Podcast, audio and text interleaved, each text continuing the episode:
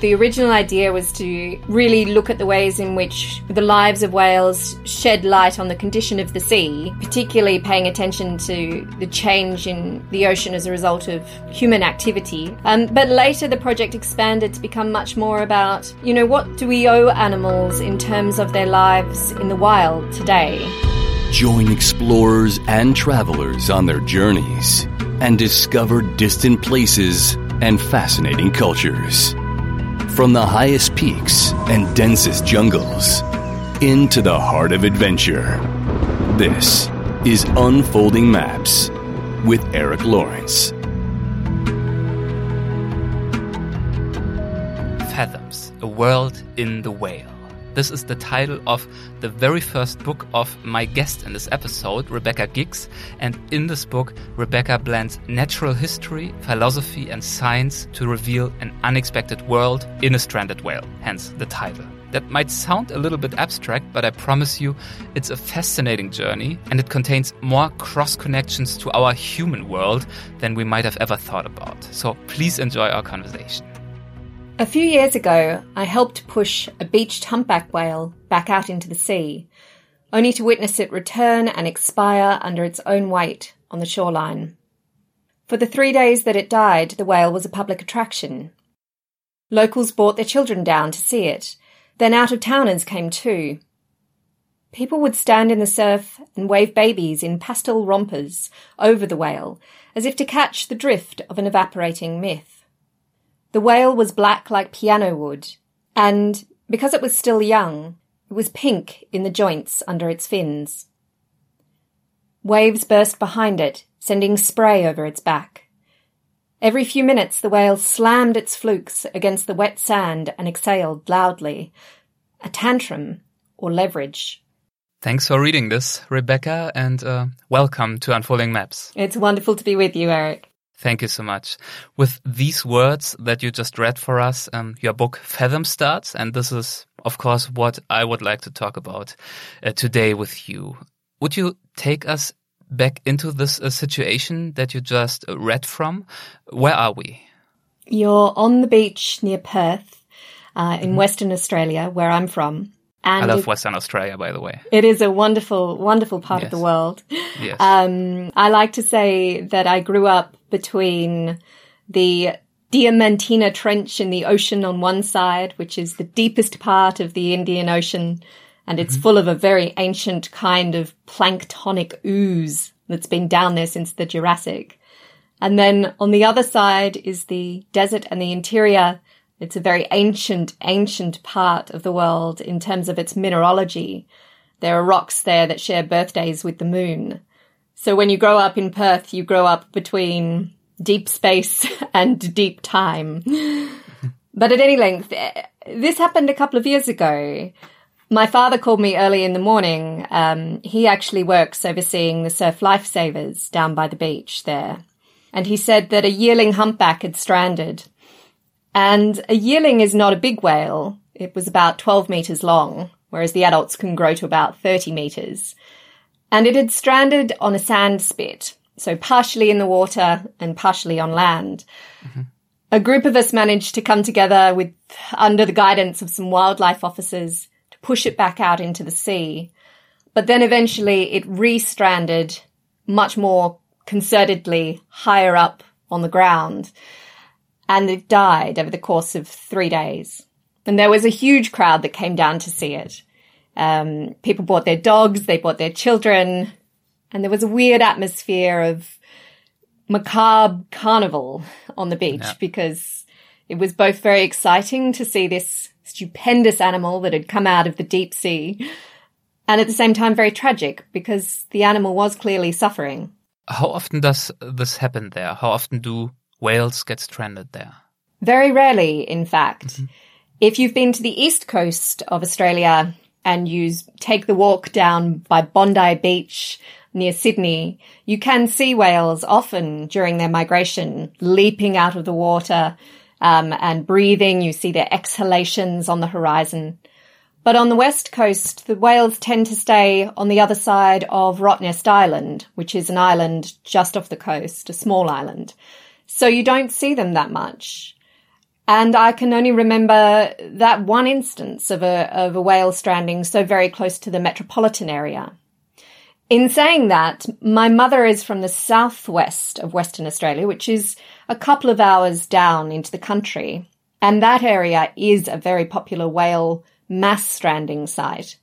So there you get strandings not just of a single whale, as this was with the humpback, but you get whales that congregate in really large pods particularly pilot whales, which are smaller than humpback whales, but they mm-hmm. can move in pods of hundreds. And down where my mother grew up, there, there used to be mass strandings, you know, every seven or eight years. You'll have a stranding of 60 whales or 100 whales. In one instance, I think there were up to 300 whales all coming aground at once. And do we know why this happens, uh, both in terms of these mass strandings that yeah used to take place but also in terms of the example that you gave of this one particular stranding that you observed? I, I know that there was quite a bit of speculation going on on uh, what could be the potential reason for that. So theory is at the moment that every whale stranding is unique to the conditions of that whale or that whale family that pod i was standing on the beach in perth and listening to people say things like well, this whale is a bit skinny and under, it's, it's uh, poorly nourished. Mm-hmm. So perhaps it has not been fed well as a calf. Perhaps it has ingested something that's made it sick or it might have a virus. Other people thought that it might have been chased by predators like killer whales or by sharks. And one man even told me that he understood whale beachings being connected to falling stars um, which, as outlandish as it sounds, there are some theories that say that whale beachings, particularly of the very large whale species like sperm whales, may be related to changes in the magnetosphere of Earth, which happens periodically because of the way in which the energy layer of the sun, basically the surface of the sun, sends out these big coronal ejections into interstellar space. And it creates this kind of wavering in Earth's magnetic fields. Humans, uh, we can't feel the magnetic fields the way that um, some whales are thought to be able to. And so the only way we understand that this is happening is sometimes we see uh, the auroras, um, the mm-hmm. northern lights that are in, in particularly bright color and um, extending out of their range more to be more close to the equator. So there are, in fact, perhaps links between our witnessing of the brightness of the auroras and the movement of the auroras and this magnetic magnetosphere changing and whales being sent off course because they're misdirected by their magnetic sensors. Um, but that is only, again, a theory, and it's one of the great mysteries about whales. Um, yeah, they are uh, indeed mysterious uh, creatures, and that's why your book is so fascinating because you have been able and you had the ingenuity to even come up with a concept to combine this mystery that the whale um, symbolizes for us humans as well with many of the questions that we are dealing with nowadays, right? With ecological questions, with philosophical questions, with all kinds of things that I really want to get into in this uh, conversation. Um, one thing that staying with uh, this particular whale for a few more moments that I also found interesting is that in your book you describe our human conception of death as a gradual loss of heat. That's usually how we uh, think about dying. And in terms of a whale, this isn't really true, is it? Certainly with a beached whale, when it's on land and out of the water, it actually overheats. And this was one of the problems confronted by this particular beached humpback whale, um, that it is swaddled in this great envelope of blubber, the fatty layer that exists subcutaneously under its skin and allows it to maintain a constant body temperature when it's in the water. But once it's out of the water and it's on land, it starts to overheat. It can't shed the heat that it needs to.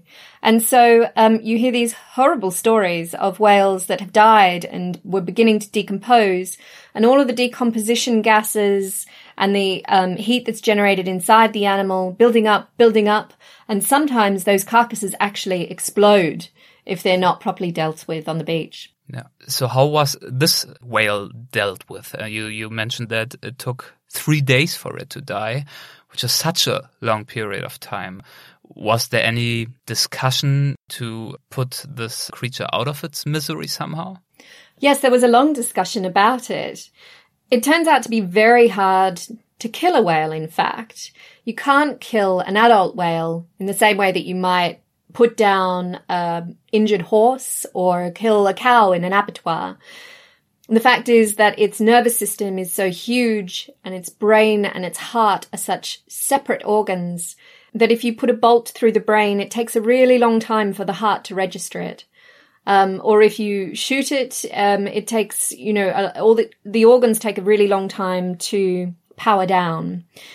But because this was a smallish whale, it was possible to contemplate giving it a euthanizing injection, um, a barbiturate injection, the same as a vet might use for any other large mm-hmm. animal. But the problem there, of course, was that once you gave the animal that injection, you then had to worry about whether or not scavengers that came to retrieve bits and pieces from the carcass, be they crabs or, you know, even small sharks might come up to where the waterline was when it was high tide and, and nip at that carcass. You would be introducing those poisons into the ecosystem. And I think for the wildlife officers who were superintending this whole process and trying to educate the crowd at the same time as keeping people back from the whale because it was very distressed. It was an incredibly emotional conflict um, because they were being called upon to exercise mercy, whereas they had to tell people this is the natural way of things. This is, you know, this this is the animal that's dying. It's not a it's not our responsibility to, to bring it to a quick end. At least not if we follow the, the theories that it probably stranded not because of human intervention and of our intervention into ecological systems. Absolutely. And I do think that there was a feeling on the beach that um, so, something like, here is the body to mourn because we all know that there is trouble in the oceans. We've heard about the melting ice caps, the huge debris fields of plastic pollution. Some of us understand that the ocean is changing even on a kind of chemical molecular level because of climate change and the way in which the ocean is related to carbon absorption, carbon dioxide absorption. It's becoming slightly more acidic. And yet all of these big, vast planetary changes very hard for us to bring empathy to. Whereas a whale strands, this animal that's mammalian, that we can project, I suppose, personality onto or consider it to be charismatic in some sense. And we feel like, ah, here is something that I can put my grief on. Mm. And so I do believe that there was a kind of catharsis around this grieving for the environmental moment that we find ourselves in and that a lot of people were questioning, ah, is this our fault? Is this in some sense something that I am responsible for? How did this event and these questions that you heard people asking themselves and that you maybe also thought about yourself, how did that lead to the idea to actually write a book about this event and many other things relating to whales and eventually even yeah the entire universe surrounding the topic of whales. Mm. At the time that the beaching happened, I took a notebook down and I spoke to some people on the beach. I did a few very short interviews, but I didn't think that I would write a book about it. In fact. I thought I'd write a short story. I was writing short fiction at that point. And I tried and I just, uh, I couldn't make it work as a kind of fiction project. So I set it to one side and then sometime after that, I read a news story that really grabbed my attention. And it was from Spain. And it was about another whale's death. This time a sperm whale. So humpbacks are sort of very long aquiline whales with kind of runneled undersides. They're, they're very dark color on the top and a light color underneath. But sperm whales is like the classic whale that you see on the cover of Moby Dick. It's mm-hmm. got a big blocky head they are some of the largest and most recondite animals. They're very, you know, they live in the deep sea. They hunt squid in the deep, deep oceans. At any length, this particular sperm whale had washed up off the coast of Spain near Almeria, and it had in its stomach a stupendous medley of man-made objects. So it was already dead when it washed up, but biologists were wondering what had caused it to die, and so they did a, a necropsy on the animal. Humans have an autopsy, animals have a, hmm. a necropsy. So they looked at its stomach contents and they found within it clothes hangers, bits of a mattress. They found an ice cream tub. And most alarmingly to me, they found an entire greenhouse. This whole bundle of tarpaulins and ropes and flower pots all inside the animal. And I read that news story and I thought, you know, it stood out to me because it was reported in a very straight scientific way. But I actually really noticed the metaphoric in it because I have to say when I read this, and I have to admit first I just glanced through the chapters and got an impression here and there, and I read that section at the very first time a little bit more uh, quickly. And when I read about this and the greenhouse, I I couldn't believe it, and I also didn't really understand it. I thought it must be a metaphor or something like uh, the greenhouse in some other sense, like how could a whale find and swallow a greenhouse? But of course, you explain all of this and you as well recognized the potential metaphor that you could um, yeah construct from this. But actually what really happened the underlying truth is that it factually swallowed a greenhouse right? Yes. which is shocking in itself. It was shocking. And my question yeah. was immediately how does a greenhouse get between a whale and its prey? How does a whale misrecognize a greenhouse as food how does a whale even swallow a greenhouse? How does that even happen? And and where I interrupted you, and you also understood that it is well, a, I, quite a symbol, right? Exactly, as a symbol, because here is this 1980s like paragon of of green environmental politics, and uh, we all have the story of we have saved the whale. You know, this is the the the big narrative around whale species. And yet here it so is consuming. You're referring to this huge uh, 1980s uh, Save the Whales campaign all over the world, right? That, Absolutely. Uh, yeah, yeah, which I really grew yeah. up. You know, I. I remember the bumper stickers on the cars. yeah. But then here it is, this whale consuming the metaphor that we have used to describe climate change. You know, we talk of the greenhouse effect. This is yeah. how we understand global warming. And when I read that news story, I thought if I was to put that in a novel, it would be considered heavy handed. It would be considered unbelievable. And yet yeah. here it was happening in the news. And I just couldn't walk past it at that point. So really I had, you know, this information from the whale beaching sometime before and then the news story and that they were the kind of twin inception points for the project. So, um, you know, the, the original idea was to really look at the ways in which the lives of whales shed light on the condition of the sea, uh, particularly paying attention to the change in the ocean as a result of human activity, anthropogenic activity. Um, but later the project expanded to become much more about, you know, what do we owe animals in terms of their lives in the wild today? Not, you know, whether we expect to live with them in the future and the prospect of extinction and these bigger existential questions, but in a very real, almost kind of like everyday sense. What are our obligations to creatures that we very rarely encounter that live in habitats that however far flung they are from human habitation are shaped by our influence? You know, whether that's through temperature or pollution or whether it's through conservation as well, our attempts to conserve some animals and not others. Yeah, this already shows what a, a complex project it also uh, turned into eventually. And of course, you had to do quite a bit of research for this book. Um, where did you start? What was your approach to tackling these questions that you just uh, mentioned?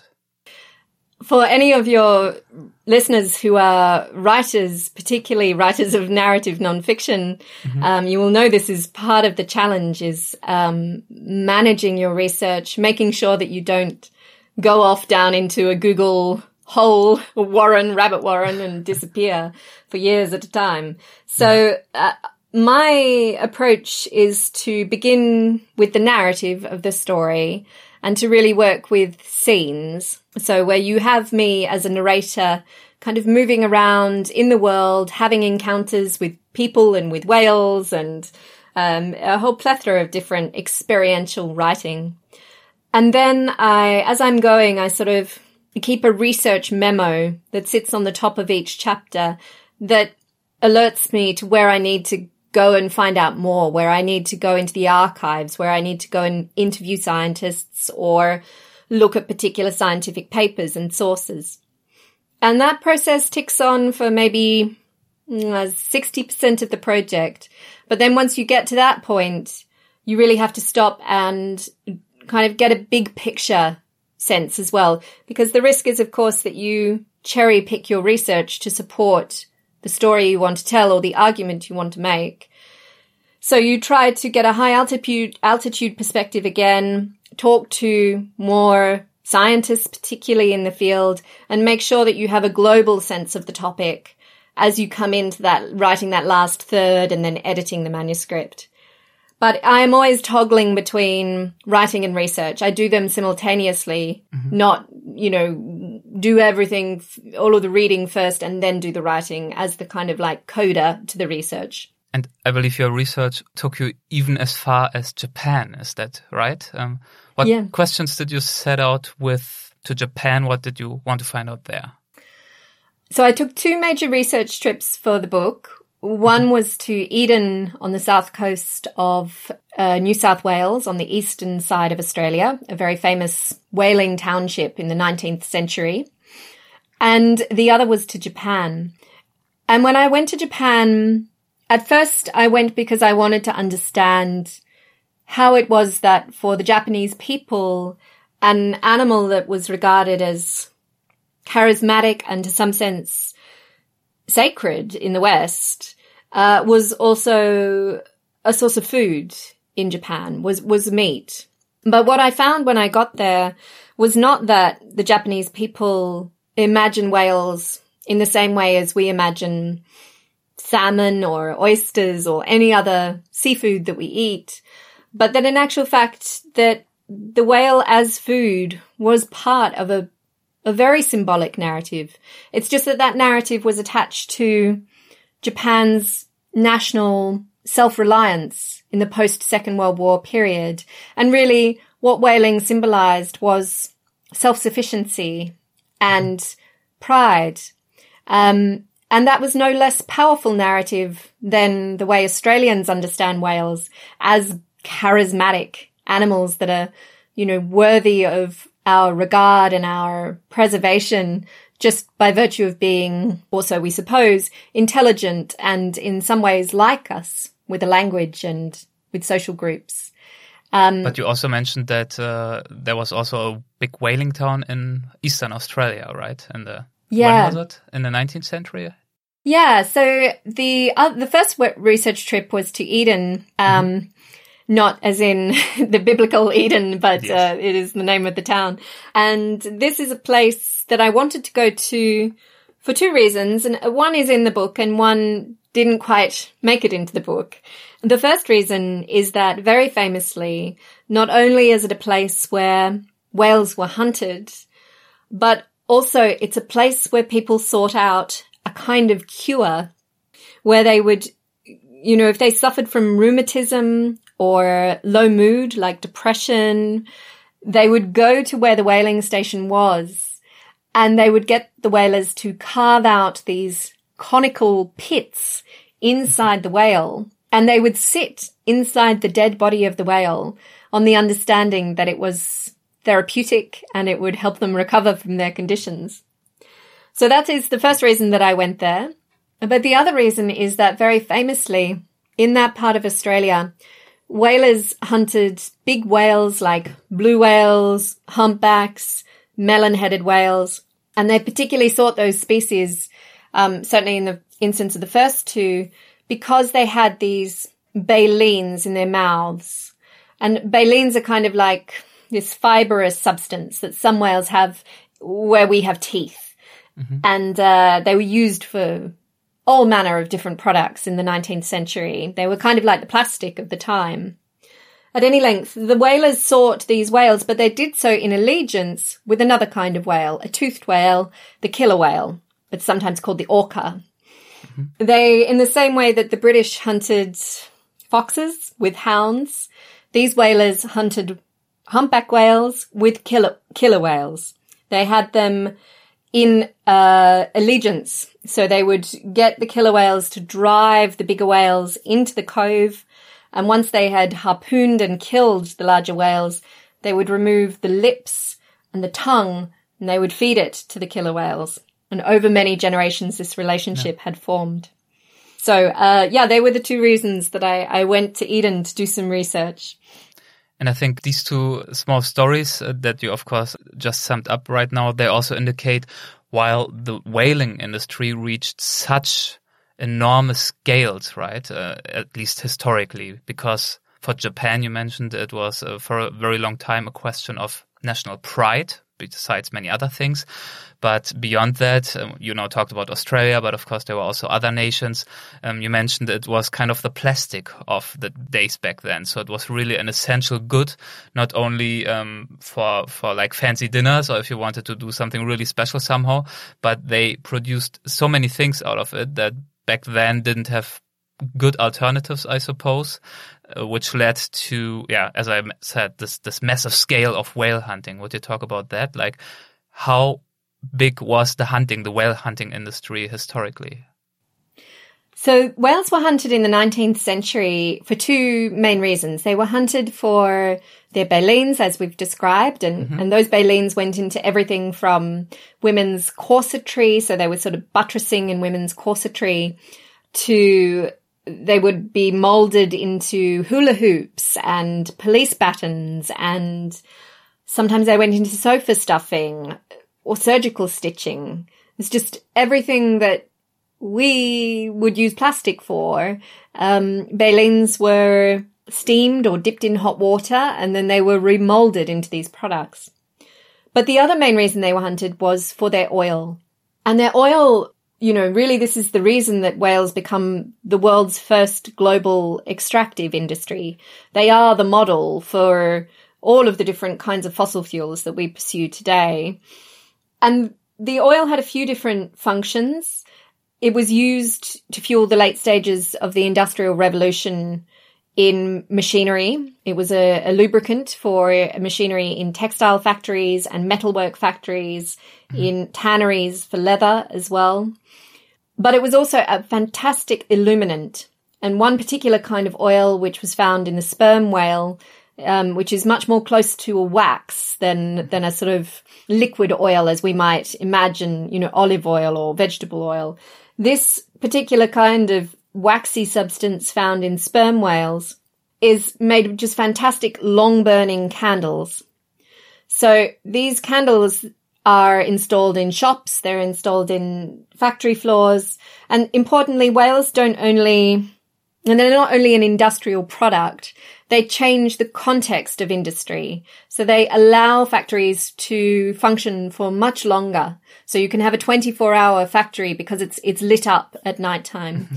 You can allow much longer trading hours on the shop floor. And really whales are the beginning of automation as well, you know, the, the replacement of human labor with machine labor.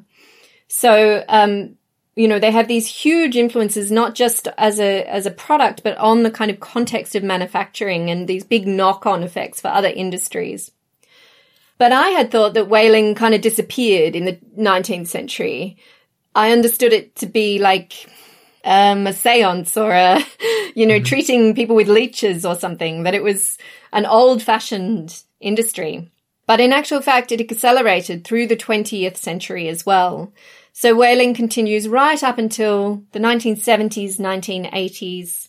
And even after you have products that have come in to replace the original uses of oil and uh, illuminants. So, you know, the oil gets replaced with kerosene and turpentine and the baleens are replaced by actual plastic, um, and by other sorts of products. Um, we continue to hunt whales and we took, you know, millions, three million in the 20th century, whereas we only took 200,000, a little over 200,000 in the 19th century. So it really accelerates. And that led to the situation that you also already remarked upon that in the 80s, probably also earlier, but in the 80s, it really culminated in a situation that whales became so scarce that there was really a public awareness and a massive campaign to protect and save the whales. Mm. So you see populations like blue whales, the, the mm-hmm. largest whale, the largest animal on the face of the planet, down in the Southern Ocean around Antarctica. They go from 300,000 down to 300 individuals. There's that many that are killed.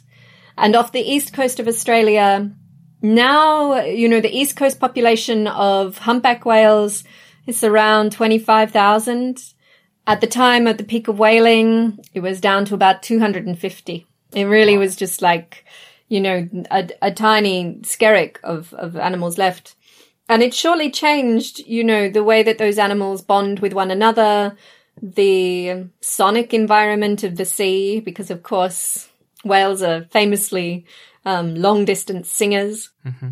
And really, we, we kind of, our interventions came at the last moment. The environmental movement that sought to save whales really was on, you know, the back of feeling responsible, but also like there was this world that was disappearing before our eyes.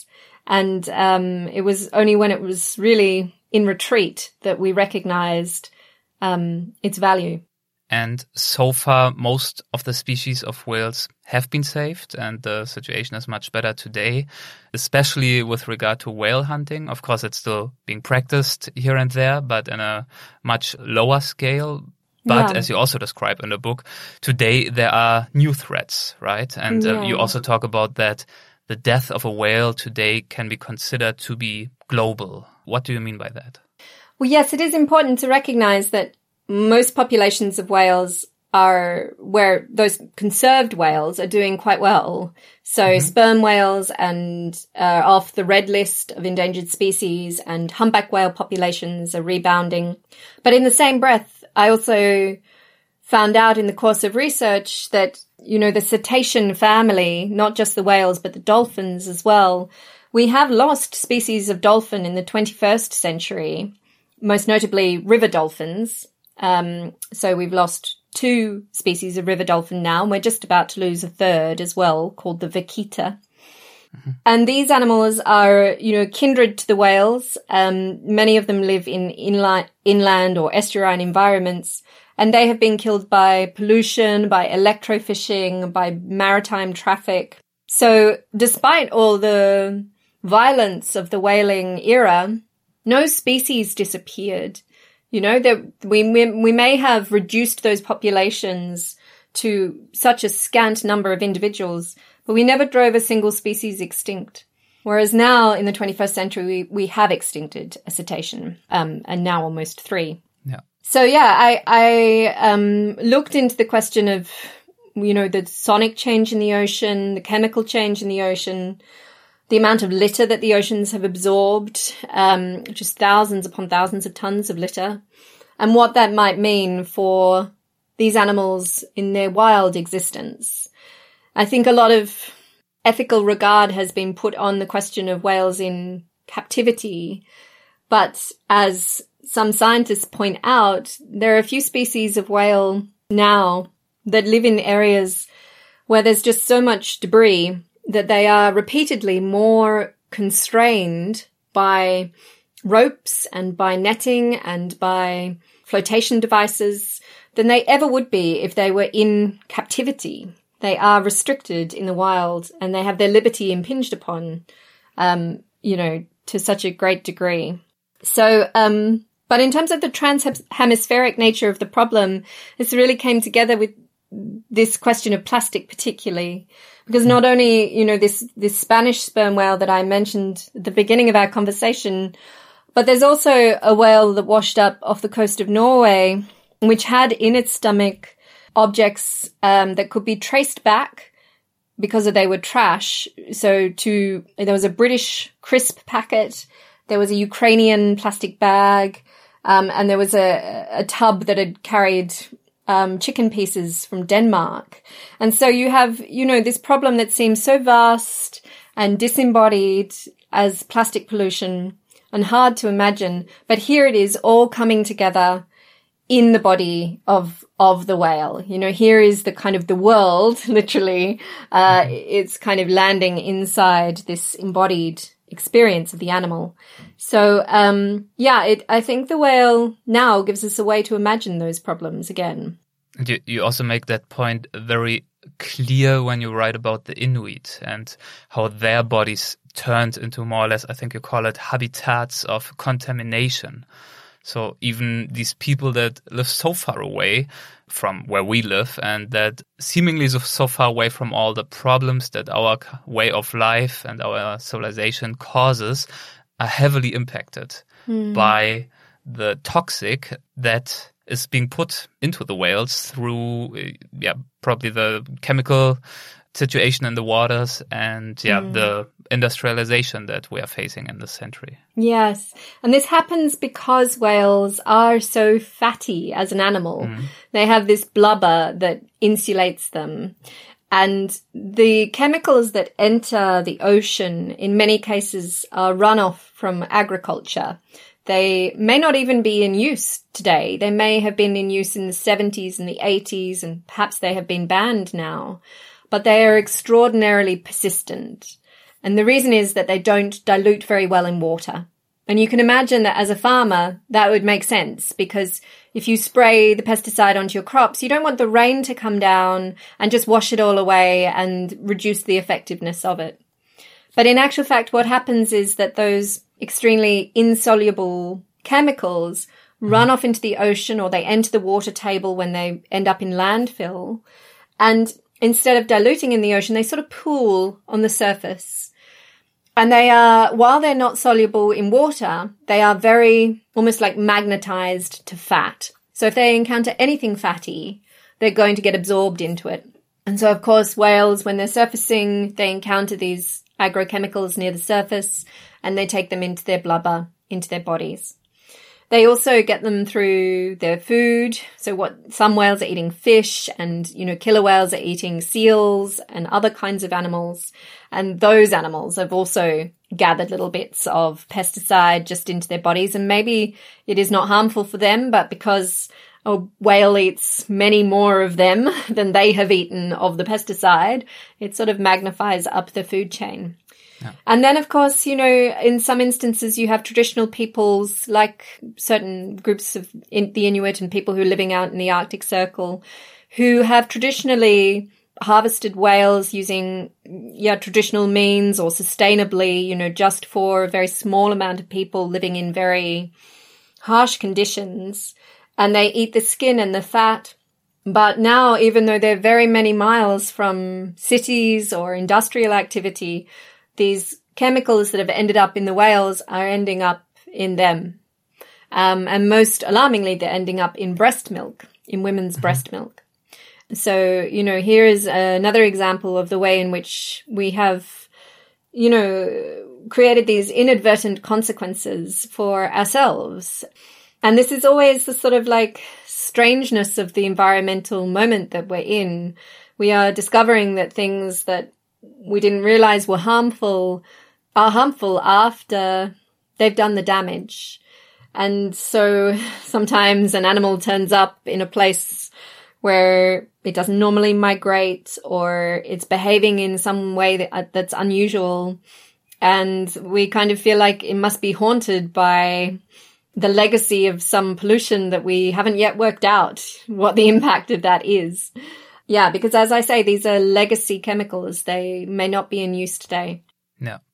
Yeah, and this is a part of what you, part of the story that you tell again and again in the book, and that you also already mentioned the concept of more or less the world in the whale, meaning these uh, global uh, relationships between causes and effect that are sometimes hard to grasp and uh, are very often also really surprising. For example, what I found absolutely fascinating is the section where you describe how whales indirectly influence our lives in terms of influencing our climate, actually. Mm. Um, how how do they do that? This was some of the most fascinating research because yes. I am not a scientist and mm-hmm. my understanding of whales was that they operated within a marine environment. They, they're part of a marine food web. And when they die, they get decomposed by this bewitching menagerie of organisms that live in the deep sea. But I did not understand the way in which the activity of whales is actually linked to the chemical composition of the atmosphere. And the reason for that is this. Because of the way whales feed, they exist in this very fine-tuned balance with some of the smallest plant-like organisms on the planet called plankton. Mm-hmm. Most whales, when they feed at depth, they're down there eating squid and copepods and krill and other kinds of creatures. So they feed very low in the, in the water column but they don't defecate down there because the pressure is on their bodies. It's too tight. And then they come back up to the surface to breathe. And as they do, they excrete these long, wafty plumes of, of fecal matter that really acts as manure. Mm-hmm. And that manure is incredibly important to these plankton because there's not a lot of that kind of nutrients so high in the sea. And those plankton need to photosynthesize, so they need to be up where the light is. And scientists have actually quantified now that each whale is effectively worth a thousand trees because of the way in which it acts as a plankton magnifier and it helps propagate these plankton. And plankton are even more important than our rainforests in terms of capturing carbon and emitting oxygen. So yeah, you mentioned a study um, that found that increasing the plankton productivity by just 1% would have the same effect as a sudden appearance of 2 billion mature trees, which mm. is just mind blowing, right? Absolutely. Yeah, yeah, yeah. And it's led to some scientists arguing that perhaps whale preservation is not just a matter of animal welfare, that it really should be considered a kind of benign geoengineering so we know, for example, that cattle are very bad for the climate because of the amount of yeah. methane that they release. And maybe whales are kind of the opposite. They are a, a positive effect on the climate. And, you know, there was one report um, that came out from a research body with the IMF that suggested that this may be a reason to contemplate having them in the Paris Accord. But tell me, Eric, have you ever seen a yeah. whale? Um, yes, and in fact, I have seen. I mean, as a tourist, whale watching, so nothing, uh, nothing totally uh, special or magic, but it was still very nice. Um, it was in fact in Australia on the east coast when I participated in a whale watching tour, and uh, we were able to see a few uh, humpback whales quite a distance away. But um, yeah, it was very nice. But I didn't have. I mean, I also know that you uh, talk about it in the book and and some interviews. Um, that some people feel they have this very special magic moment if a whale shows up uh, pretty close to the boat, and they they being the persons on the boat can actually spot the eye of the whale and they feel they look the whale in the eye and have this magical yeah moment mm. where they both uh, recognize each other more or less so well, I didn't have that magic moment, but as I also know from your book now, it isn't that magical for the whale anyway. yeah. I think people have different sorts of responses. You know, I was talking to an interviewer from Britain the other day who said to me that she thought when she saw a whale, it felt like gazing at the stars. Like mm-hmm. she had the feeling of the vastness of the planet. And, you know, he, here is this animal that's migrated out of the deep, you know, the far flung oceans. And yeah. it's kind of like seeing starlight. But I think for other people, it is a same kind of ecotourism as going to a zoo with a lot of tigers or, um, you know, seeing mass migrations of birds. I do think each culture has a different kind of attachment to the whale. Yes. Um, yeah, and what I was referring to, of course, also is the fact that sometimes we interpret our own emotions into what we see in the eyes of these animals, while in fact, in terms of the whales, most of them don't really see much at all, right? Because as you also mentioned, they are more sonic animals. That's right. They're not very visually attuned. Yeah. Most of yeah. them are, um, well, the same way that kind of nocturnal animals don't see well in the daylight. Yeah. If uh, a whale comes to the surface and you are hanging off the edge of the boat and trying to be beheld by it and fall into its eye line, and you're against the sky and the sky is very bright, even if it's a cloudy day, that whale is not really seeing you. Yeah. Yeah. It is probably sure of the presence of the boat. Like it will have heard the boats. It will be, you know, acoustically, they're incredibly, um, sensitive animals, but their power vision is not that great. It depends, different species, you know, like bowhead whales in the Arctic, um, they have terrible vision. Um, they also have very bad color vision. They, they pretty much see in the same way that if you're in a nightclub and they're just using the black light. So, uh, you imagine it's kind of purple light that really pings bright white. You know, if you smile and you have a fake tooth, it'll, it'll shine. Um, so they see, they see the underwater environment this way. Um, yeah, where we have 2020 vision, whales have 2240 vision. They, they can mm-hmm. see the equivalent. Um, you know, it needs to be, it needs to be that much closer yeah. for them to see yeah. it. Yeah. But they have big advantages on the hearing side of things. And you also talk about that in your book. And that is really another really fascinating point that you make, which is that the sounds that they make and that they communicate by have changed quite a bit in past years and decades, right? Mm. So whale sounds, you know, this also blew, blew me away to discover yeah. because I remember my parents having the records, you know, the whale song records from the 70s, um, and very sort of new agey sound to them. And I did not know until I got into looking into it that actually those songs, which are the songs of the humpback whales, are different today than they were in the 70s and the 80s because those sounds are responsive to the sonic environment in which they're made. And that sonic environment has changed because of shipping and because of underwater infrastructure. But also they are culturally mobile. Mm-hmm. And by that I mean that each year humpback whales seem to get obsessed with a certain fragment of song. It is almost like they have pop songs. So each year there'll be a little bit of um, a song that becomes like a Christmas jingle or it's very catchy. And it sort of ends up going around the globe as different populations of whales encounter one another. They pick up these, these very popular songs. So this changes year to year, and uh, the whales, as we heard them in the 80s, are different from the whales as we hear them today. And then there's a further story in the book where I talk about the deepening of blue whale voices. And this was fascinating as well to discover that since the 1960s, blue whale voices have dropped the equivalent of three white notes on the piano.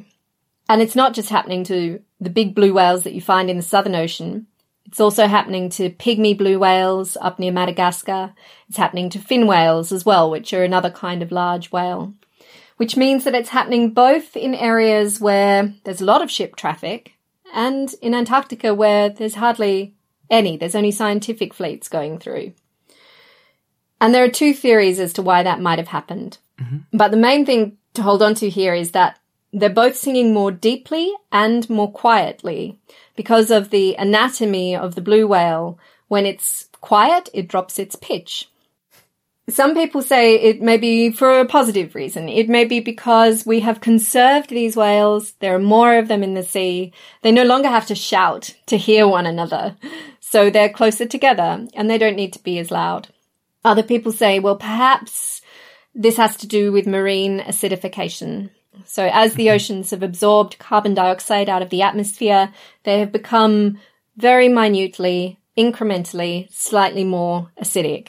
And one of the side effects of that is that the ocean itself is becoming a better medium for the carriage of sound. Sounds go further. Sounds are sustained at a louder range for longer. So the whales don't need to expend as much energy to get themselves heard at a distance in an ocean that's slightly more acidic. How was it for you to discover all these facts? I mean, now you we're summarizing them and uh, within one hour, but for you it was a really quite a long journey, right? Of research, of effort, of reading, of traveling, mm. and to find so many surprises um, connected to a topic. I mean, whales have, I think, for all of us, especially in our childhood, been a pretty magical and sometimes even mystical uh, symbol for the unknown, for magic creatures that live below the surface of the sea where we don't really know so well what's going on. And you have now been on this journey to uh, find out all these little nuggets of uh, knowledge and wisdom that are really quite extraordinary. Yeah, it it was a long project. It took yeah. me about six years to write this book. Yeah. And as you say, it's very expansive. It moves between storytelling and metaphor and science and yeah, these research trips that I undertook. Um, and it's also been a strange year in which to have a debut book out and to be processing, you yeah. know, the response of Mm, critics or readers, it's hard to connect with people. You are referring to COVID 19, of course. To COVID 19. Yeah. And of course, it's um, wonderful to have an opportunity like this because with podcasting, you're really meeting people where they are in their homes, or maybe they're listening to this when they are doing the grocery shopping or the gardening. And so it's different from being on a stage and talking to an audience because you're meeting people in their homes and in their everyday lives. Yeah. And I think that's quite intimate. That's quite magic in a way. But, um, yeah, in terms of, you know, where I ended up when I finished the book, there is, of course, a lot of material in here that is kind of dark, you know, that there's a, there's a lot of news that whales bring us about the condition of the seas that we should feel alarmed about. But I do think that our powers for change are very great as well. And I take, you know, comfort from the pivot that Australia made very late in the picture, you know, 1977 to stop whaling. We did it on the grounds that whales deserved, you know, uh, basically the people of the future deserved to live on a planet that hadn't been bereft of its largest animals and that whales were exceptional in some sense.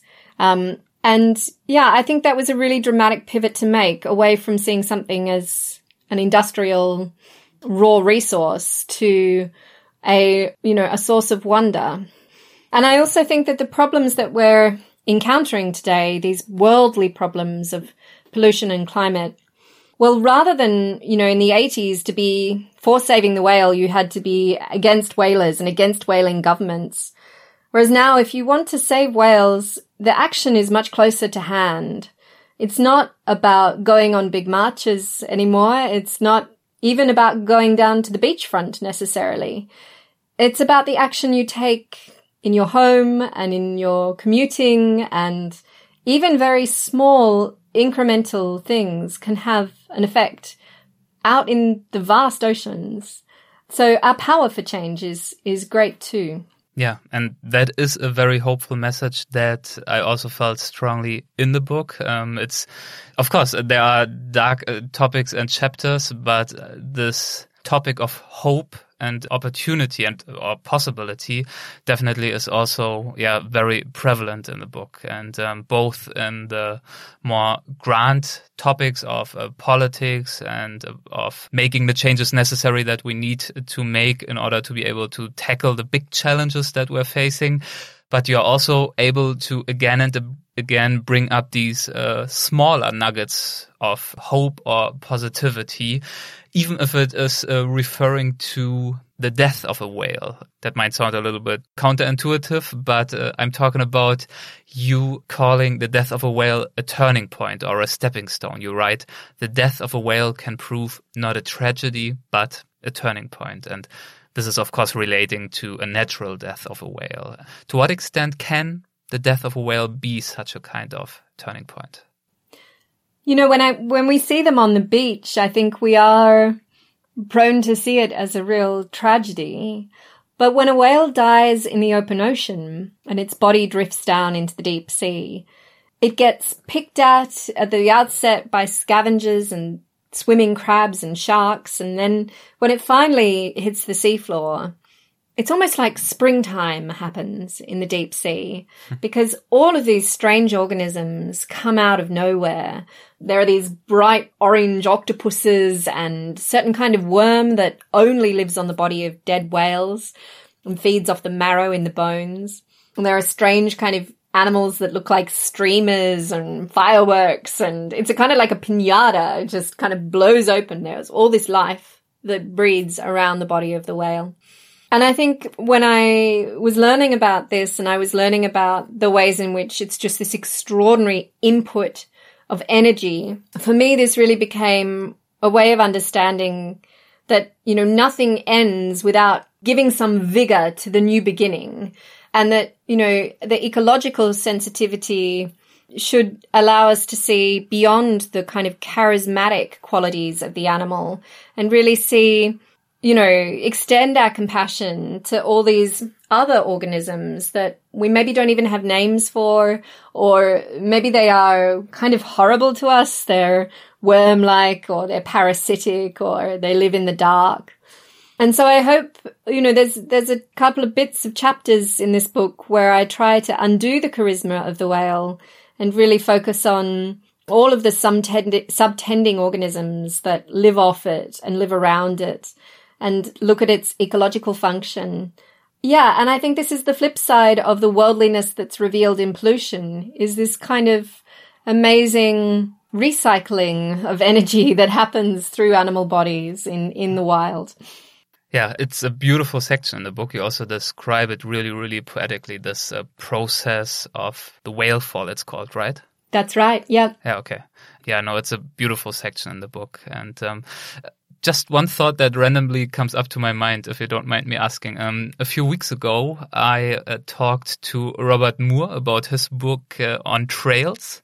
And coincidentally, when uh, preparing for this conversation, I saw that you also talked uh, to him uh, on a Zoom call about your book. And it, it was a really nice conversation. And um, your book uh, made me think a little bit of his book as well. Of course, the style is different, the topic totally different, but um, both of you have found some seemingly pretty straightforward topic. Of course, the topic is much more complex, but if I put it into the simplest form, it's trails, and whales, even rhymes. and um, but both of you have been able to really find so much depth in this topic and so many perspectives and so many opportunities to tell a much much bigger story. Um, do you feel the same that you that there's some kind of relationship or at least some um, proximity in terms of genres between the two of you? I'm I'm flattered by the comparison, um, and maybe this is also you know behind the scenes Rob and I are friends and we mm-hmm. um, have shared editors at a certain point as well. Um, yeah. So having had the same editors work on Fathoms as on Trails, I mm. certainly think that there is a synchronicity there as well. But we also, we have many debates, you know, like we, we, um, uh, and I, have always benefited from him pushing me on my ideas and I hope he feels likewise. So yeah, I think this is, uh, you know, this is what the next generation of nature writers, uh, you know, it's not always about sublime nature that's kind of like alpine environment or American national parks. In many places, it's about things that are sort of closer to home. And a whale may not seem like something that's closer to home, and a whale may see, seem like something. If you're from uh, Australia, yeah, maybe it is, but yeah. perhaps from the east coast, yeah. but it, you know, the idea was very much to sort of decompose the animal and to really look at all what's in its body. You know, whether that's to do with its voice or to do with its blubber or its lungs, or and notice the ways in which um, our everyday lives kind of arrive there and, and manifest there. And all of our history as well. You know, the, the whales are kind of like a cultural archive of human activity and human history. And I know that was very much Rob's project with trails as well, was to look at the prehistory of trails, you know, in prehistoric times and then look at the animal nature of trails, if that's ants or, you know, other forms of life. So, you know, he also was kind of like looking for the layers underneath. Yeah, yeah. I, I, couldn't agree more with what you say about uh, nature writing and the modern version of that. And um, yeah, I'm really pleased to hear that you're even uh, friends personally. I didn't know that when I reached out to you. It's pure, pure coincidence. Yeah. Uh, so so that's really great. His partner is from Australia, in fact. So we Yeah. um, sort of crossed paths there through some friends. Um, Nice. But uh, no, he's, he's very much part of my my community. And no writer is, you know, a, an island. We're always um, part of these. You know, you can't you can't do it alone in a room. You need you need people to soundboard your ideas with and to talk you down when you think it's not possible or you're having a crisis of confidence. well, the two of you definitely sound like the perfect soundboards for each other. Really, yeah, it's really nice. Um, yeah, well, of course, we could not, um, to to use a very cheap wordplay here, we could not uh, fathom all aspects of your book in this conversation. But of course, that's also not uh, the purpose. Uh, we want people to read the book, and I really, really highly encourage it. It's called Fathoms: The World in a Whale. And I loved reading it, and I also really enjoyed talking to you about it. Thank you so much for your time, Rebecca. Thank you, Eric. I'm grateful for the time. Thank you. Bye. Thank you so much, Rebecca, for this really, really fascinating conversation. And thanks to all of you for listening in. I hope you liked what you heard. And if you did, please consider uh, taking one or two minutes to leave a review in the Apple Podcast app or in the app of your choice. That would really help us out and mean a lot to me. Thanks for listening in and talk to you soon. Bye.